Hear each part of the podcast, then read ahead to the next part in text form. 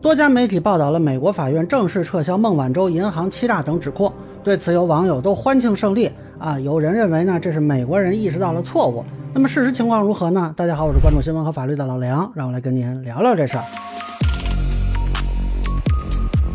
这个事儿呢，最早是路透社的一个报道，后来国内很多媒体转发，说在美国检方提出请求后，美国法院当地时间二日正式撤销对华为公司首席财务官孟晚舟的银行欺诈等罪名的指控。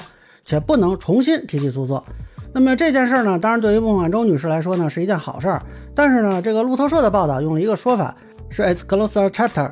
那这个直译呢，应该是结束了一个篇章啊。结果环球网给翻译的是画了一个句号啊。不知道是不是因为这个翻译的问题啊，有一些人呢就认为是美国认错了啊。我甚至看到有自媒体发文说啊，是孟晚舟成功洗刷冤屈，还有说美国终于意识到了错误啊，驳回对孟晚舟指控。啊，说美国对华态度转变，啊，有的网友呢才提出啊，咱们是不是应该反诉美国和加拿大？呃，这个美国对华态度呢，我不知道转变没有啊，但这个事儿呢，可能是被误会了。首先呢，这并不是驳回，而是美国检方主动撤诉，这个还不太一样。而且这个撤诉呢，其实是在跟孟晚舟达成协议的时候就说好了的。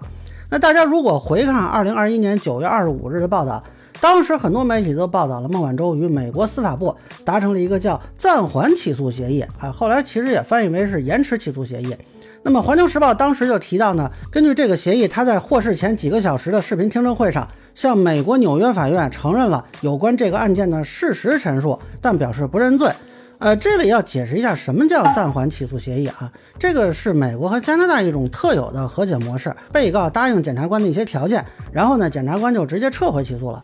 呃，一般是要进行赔偿啊、罚款呀，那么实施公司改革呀，或者配合调查等等。呃，这个措施的历史很短，应该最早是出现在一九九九年。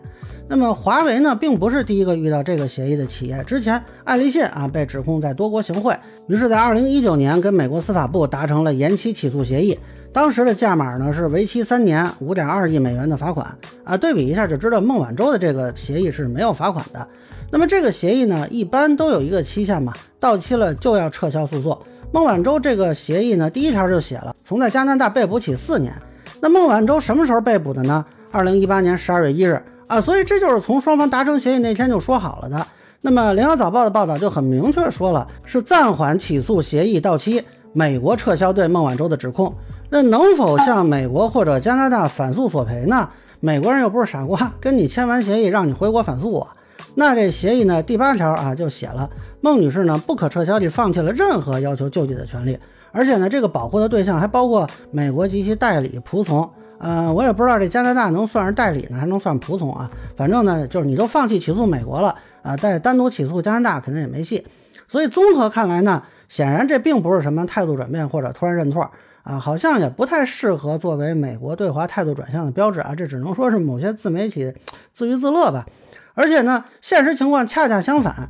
当时孟晚舟达成协议要回国的时候啊，华为公司发了一个很简短的声明，说将继续在美国的诉讼中维护自己的权利啊。这个我估计很多人都没有注意到啊。双方在当时应该就已经意识到说后续还有相应的法律行动。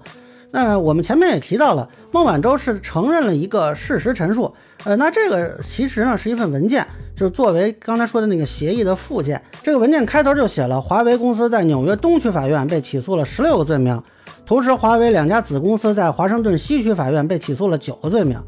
那这个所谓的事实陈述啊，其实就是把美国人起诉孟晚舟的理由，也就是所谓的不实陈述这个事儿啊，又给列了一遍。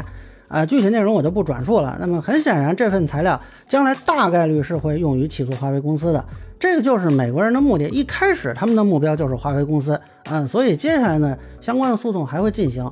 当然，我并不觉得孟女士这个选择有什么问题啊，因为美国人起诉华为这个事儿呢，也不是因为他个人。说白了，您签也是起诉啊，您不签也是起诉。那么他在加拿大抗争了近三年呢，一方面啊，我觉得是争取了更多的维权时间吧。另外呢，其实也通过来回的诉讼啊，就中间各种举证什么的，探了美国司法部的底。你说白了，美国司法部这边现在还有什么底牌啊？这个华为这边应该也大致都知道了。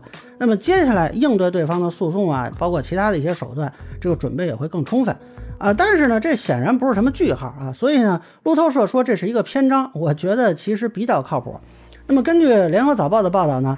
美国司法部针对华为公司的诉讼将于明年二月三日举行审前会议。